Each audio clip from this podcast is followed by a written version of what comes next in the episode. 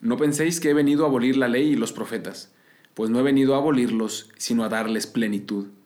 Esto lo dijo Jesús después de dar las famosas bienaventuranzas. Y es normal que queramos entender qué quiere decir esto para nosotros en nuestro tiempo y en nuestra realidad. Pero antes de ir directo al mensaje de las bienaventuranzas, ya saben que si no queremos terminar solo con ideas bonitas, hay que entender primero qué significaron esas palabras para la gente que escuchó a Jesús decirlas, en su tiempo y en su realidad. Pues para los judíos la ley de Moisés era todo, era el fundamento de toda su cultura, de su sociedad, era su religión, era su esperanza. Era la ley que Dios mismo les había dado desde una montaña después de librarlos de Egipto, prometiendo que daría en el futuro la plenitud a esa libertad que tanto deseaban. Es decir, prometió que vendría un nuevo Moisés a dar una nueva ley para llevar a plenitud esa promesa de una nueva y más grande libertad. A eso estamos invitados a vivir en este pasaje del Evangelio. Pero la pregunta es, ¿cómo ser parte de esa promesa? Y para experimentar la verdadera libertad, hoy queremos descifrar el mensaje de esta nueva ley. Hoy queremos experiencias, no buscamos solo teoría, la verdad. Es cierto que en la iglesia hay una riqueza increíble en lo que es la experiencia de Dios y de la fe, pero por más bello, verdadero y profundo, termina siendo inaccesible para la mayoría de los que estamos sedientos de Dios. Por eso este podcast te ofrece esta riqueza a través de experiencias, a través de la vida de un seminarista y de las personas con las que se irá encontrando en su camino para enriquecer tu experiencia de Dios.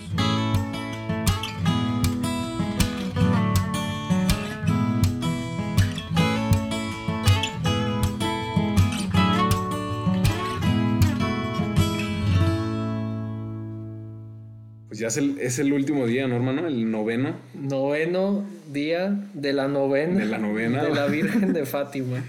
Así es, pues hoy es martes y mañana es día de Fátima. Y algo que yo aprendí aquí del hermano Marcelo, que otra vez tenemos el, gusto que esté aquí en un podcast. No, el gusto es José. El hacer novenas. Al hermano Marcelo le encanta hacer novenas. A todos los santos que te puedes imaginar, ya rezó ahí su novena y tiene ahí toda su, su lista. Es un experto en las novenas. Y yo al principio me preguntaba qué, qué, tenía todo eso que ver, ¿no? Entonces yo creo que sería interesante, aprovechando que esta vez decidimos hacerla juntos, ¿no? Nos, estamos, nos hemos estado preparando para la fiesta de, de Fátima de mañana. Pues que nos explique, brother, qué es eso de las novenas a los santos, por qué sirve hacer novenas pues se podría decir mucho de, las novenas y de tantos medios que la iglesia pone para la santidad, pero tratando de concretizarlos, eh, una novena es un medio para seguir al santo, o en este caso, qué honor, a la Virgen de Fátima y conocerla mejor, y siempre se recomienda que se tengan intenciones, una intención, y pues claro que esta novena le pido mucho por el podcast y los frutos del podcast.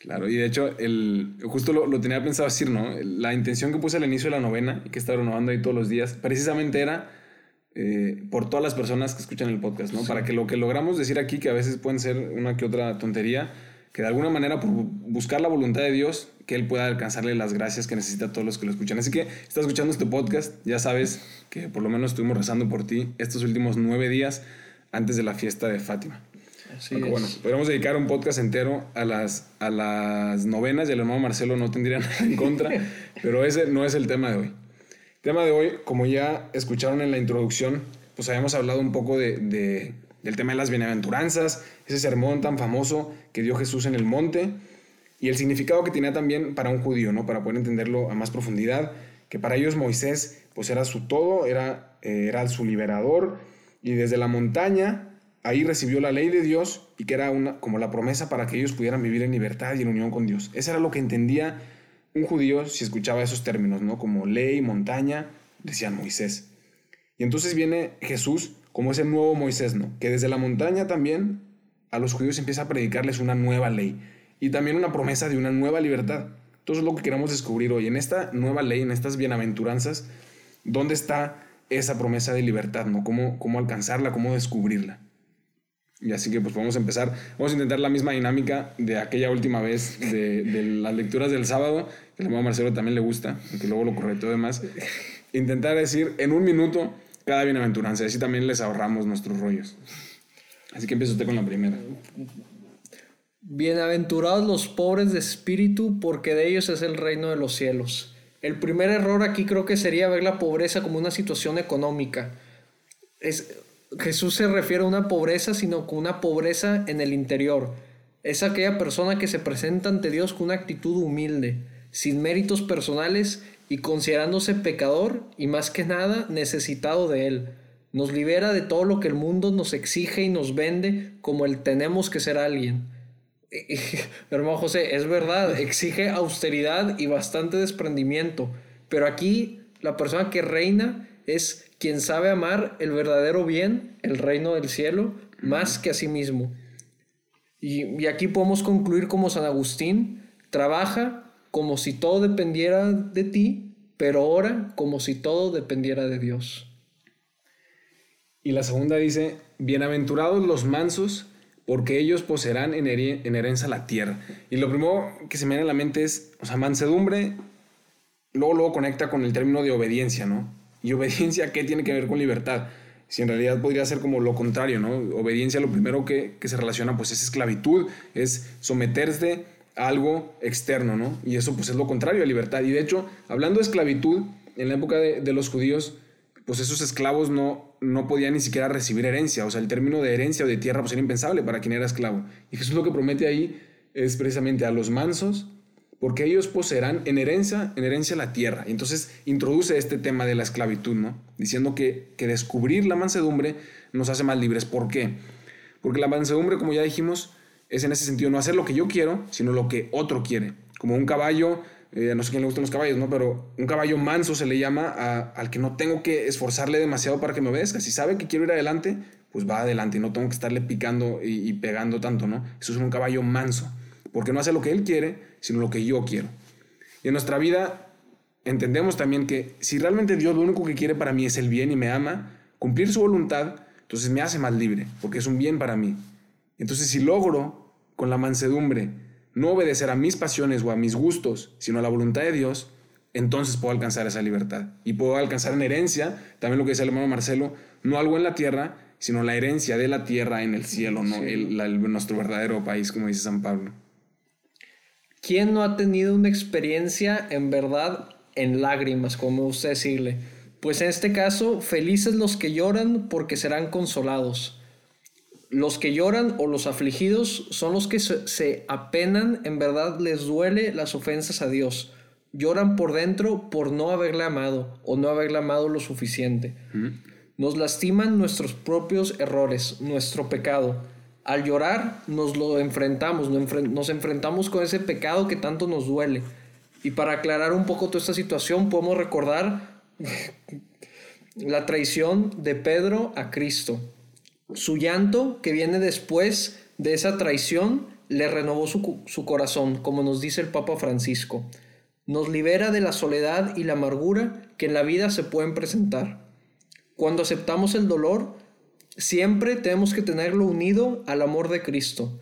Recibimos la consolación de un Padre que siempre, y esto hay que tenerlo muy claro, siempre nos perdona. Es Cristo quien quiere lavar nuestras heridas como lavó los pies de sus discípulos. Y nada más. Pues la siguiente dice, bienaventurados los que tienen hambre y sed de justicia. Y estos hambre y sed son conceptos profundísimos, ¿no? Y además ya nos de significado no solo para nosotros, sino en la Biblia. Entonces, otra vez, tienen muchísimo significado cuando los entendemos en nuestro lenguaje de hoy en día, ¿no? Como hambre y sed. Pero en la Biblia tienen algo más profundo. Esa hambre y esa sed que aparece en los salmos, que aparece también en el Antiguo Testamento, habla de un, o sea, no es nada más como tener ganas de comer algo, no, es un anhelo, es una necesidad, un deseo profundo.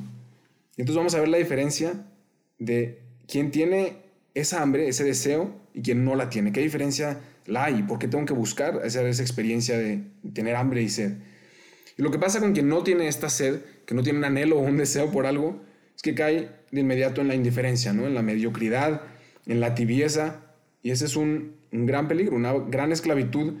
Y puedes preguntarnos, ¿qué, pues una persona, por más talentos que tenga, ¿qué va a lograr con su vida si, si es esclavo de esta indiferencia, de esta tibieza, de que todo me da igual y no hay nada que me mueva, ¿no? No tengo un anhelo en mi corazón por, por nada. Y en cambio los santos, que son nuestro modelo de, de perfección, de haber alcanzado eh, vivir ese amor que nos dice el Evangelio, los santos han sabido encauzar esa. Y podemos ver, por ejemplo, el, a la Madre Teresa. ¿Cómo hubiera sido posible todo lo que conocemos que ella hizo si hubiera sido también esclava de un, bueno, pues, pues sí, estaría bien ayudar a toda esa gente, mira a los pobres, qué horrible, pero pues a mí pues, no me cambia nada, no me da un poco igual. Eh, pero no, ella, ella supo encauzar ese profundo deseo de, de ayudar a esta gente, de ir hasta lo más oscuro, de ir con los pobres de los pobres para transformar su realidad. Y ese deseo era tan, tan fuerte, esa hambre en el alma, que, logró encauzarlo para, para, lograr eso, ¿no? Entonces podemos también ver cómo dejarnos descubrir los, los deseos de nuestro corazón y encauzarlos para algo bueno nos hacen libres y nos ayudan a hacer también grandes cosas.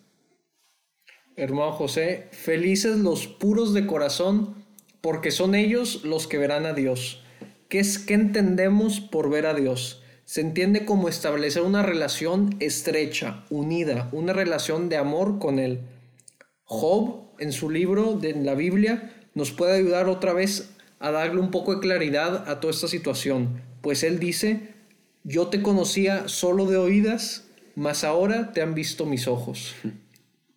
Los puros de corazón, porque ellos son los que verán a Dios. Por el pecado nosotros hemos optado por cerrar nuestro corazón a Dios, no verle.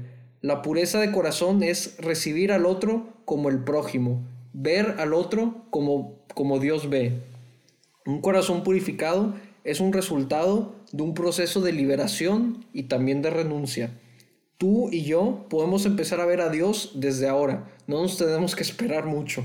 Si sabemos reconocerle, como Él se manifiesta. Y la pregunta que, que surge de esto, ¿cómo se manifiesta Dios? Pues Dios está en los sacramentos naturalmente, en nuestro deseo de ir a misa, en los apostolados que hacemos con nuestros amigos, en el mendigo que toca la ventana del carro, Dios está en todos lados, está en el prójimo y está en los que están lejos y los que están cerca. Es nada más cuestión de encontrarle para poder verle. Y descubriendo esa mirada es cuando uno puede empezar a vivir el cielo y la tierra, ¿no? Esa frase tan bonita que hemos escuchado, hacer la realidad, ¿no? Y luego hay una por ahí que habla sobre la misericordia y dice, bienaventurados los misericordiosos porque ellos alcanzarán misericordia. Y para entender esto hay que tener, yo creo, eh, pues claro que solamente puede vivir la misericordia quien la ha recibido o quien la ha experimentado. Y entonces es el primer paso, ¿no? Saber que yo soy pecador y que yo necesito misericordia de Dios. Si no he logrado hacer esta experiencia, entonces puedo olvidarme de esta bienaventuranza porque no lo voy a entender. Pero necesito saber que yo soy pecador y en lo más profundo, saber que necesito esa misericordia de Dios. Porque entonces, cuando vea al otro, no voy a juzgarlo por ser pecador, porque sé que yo soy igual o peor, sino voy a lograr ser misericordioso, porque Dios ha sido misericordioso primero conmigo. Y entonces logrando este paso, puedo ser libre en mis relaciones con los demás, primero de aceptarme a mí como soy y luego de aceptar a los demás como son sin juzgarlos, porque sé que puedo ser misericordioso con ellos porque Dios ha sido misericordioso conmigo. ¿Cuántas veces no hemos escuchado el bien, el mal, la guerra, la paz? Pues aquellos que buscan la paz, bienaventurados, porque ellos serán llamados hijos de Dios. La paz de Cristo, la paz que Él nos ofrece, es fruto de su muerte, pero sobre todo de su resurrección, como escuchamos en la lectura de San Pablo. Hoy por hoy, malamente, muchas veces entendemos la paz como una tranquilidad interior, como bien nos decía usted del hambre y sed de justicia, una, una tibieza, estoy tranquilo, estoy en paz, todo fluye. Pensamos que esa paz es la tranquilidad, la armonía, y esta aceptación de la palabra paz está bastante incompleta. En la vida, la inquietud puede ser un momento importante para el crecimiento. La paz que, le mencionaba rechaza todo lo que, lo que suena a diferente, a inquietud. Pues, pues en la vida, como te decía, el Señor nos pone estas inquietudes para que salgamos a buscarle y buscándole le podamos encontrar. Tantas veces el Señor debe ser una señal de contrición, sacudiendo nuestras falsas certezas, dándonos una, pues, pues un, movimiento para que podamos nuevamente buscarle. Y es en ese momento, cuando parece que no tenemos mucha paz, que el Señor es el que nos pone este camino para llegar a la paz que es Él mismo, la paz que Él nos da. San Pablo quiere que la paz de Cristo es la que hace dos pueblos uno, hace esta mm, relación. Es anular la enemistad y reconciliarnos. ¿Y quiénes son los trabajadores de la paz? pues escuchamos algo como, como alguien muy activo y es verdad. Nos recuerda el Génesis, indica iniciativa y laboriosidad. El amor es creativo y busca la reconciliación a cualquier costo nuevamente. Son llamados hijos de Dios, para concluir, aquellos que han aprendido el arte de la paz y lo practican. Saben que no hay reconciliación sin la, sin la donación de su propia vida. y que hay que buscar la paz siempre y en cualquier caso. En este caso, bienaventurados los que van por ese camino. No, y ahora que hablaba de, de, la paz, yo creo que sería muy fácil pensar como, ah, sí, para vivir esta bienaventuranza, pues hay que estar en la ONU, ¿no? Y defender a las guerras y un país y otro. En realidad, si escarbamos un poquito más, nos damos cuenta de que está presente en las cosas más sencillas, ¿no? En relaciones de, de amistad, en las relaciones de trabajo, en las relaciones en la familia, en donde sabemos que hay, hay pequeñas batallas y que podemos dejarnos ganar por nuestro orgullo. Y ahí también podemos empezar a, a luchar por la paz, ¿no? Y luego la última, que hace poco que leía un libro del, del, famoso Bishop Barron, de Robert Barron, él decía en ese libro que esta bienaventuranza, que es la última y la más fuerte de todas, porque encierra a todas las anteriores y las lleva a otro nivel más profundo, ¿no? ¿Y por qué? ¿Por qué dice esto? Y él explica que uno puede vencer la esclavitud ya de la riqueza, del poder, de la comodidad, del placer, que uno puede, según él, vivir en su vida la pureza, la misericordia, esta sed de justicia, todo lo que hablamos. Pero cuando esta gente va ya creyendo que son libres de todas estas cosas, se vuelven esclavos de una más poderosa que se llama la opinión de los demás, el famoso respeto humano, ¿no? Y él, él escribe en su libro, gente que vive solo para ser aceptado, para ser gustado, para ser aprobado, para ser alabado por los demás, y que aunque quizás esto suena muy exagerado, va construyendo toda su vida, todo su esfuerzo, su carrera, sus planes son para lograr un buen estatus, una buena visión de cara a los hombres. Y pueden realmente vivir todo lo anterior, al pie de la letra, y a la vez tener una tristeza por vivir en esta esclavitud, en este sinsentido tan profundo. Y por eso dice que eres feliz y bienaventurado si, eres perseguido, si eres juzgado, si eres criticado y humillado por causa de Cristo, porque entonces Solo así podrás vivir la autenticidad de tu fe cristiana y no lo estarás haciendo por dar gusto a los demás, sino por dar gusto a Dios. De que no vives solamente de cara a los hombres, sino que vives para Dios y para cumplir su voluntad con una convicción más profunda en tu corazón. Y si logras esto, entonces efectivamente sabes lo que es la felicidad, sabes lo que es la libertad y la paz de la que tanto nos habla Jesús en el Evangelio, ¿no? especialmente en este pasaje. Y si queremos terminar con un ejemplo de esta última bienaventuranza que encierra todas y que abarca toda nuestra vida, toda nuestra persona, tenemos a los primeros cristianos como ejemplo perfecto, ¿no? Y dentro de ellos a San Pablo, que después de, de tener esta convicción tan profunda, le daba igual lo que podían decir y pensar de él, si lo perseguían, si lo criticaban, y llegó a decir, no solo porque sonaba bonito, sino con convicción, doy todo por basura con tal de ganar a Cristo. Imagina llegar a esa autenticidad de vida y a esa libertad en la que digas, doy todo por basura, o sea, todo me da igual con tal de ganar a Cristo. Y todo en mi vida es pérdida, o sea, todo es basura, pero con Cristo la muerte misma es una ganancia, porque lo único que quiero es vivir para Cristo. Esa, hermano Marcelo, esa es la libertad. Queremos estar ahí. No me sigan en Insta y no me manden WhatsApp, porque no tengo ni Insta ni WhatsApp, que ahora soy feliz y orgullosamente novicio. Pero lo que sí te puedo ofrecer es que si buscas una familia espiritual, un grupo de, de personas en un ambiente de, de familia en el que compartan los mismos ideales que tú tienes sobre la fe, pues eso sí te lo puedo compartir. Y puedes buscarnos en somosrc.mx o regnumchristi.org para México y para España en regnumchristi.es.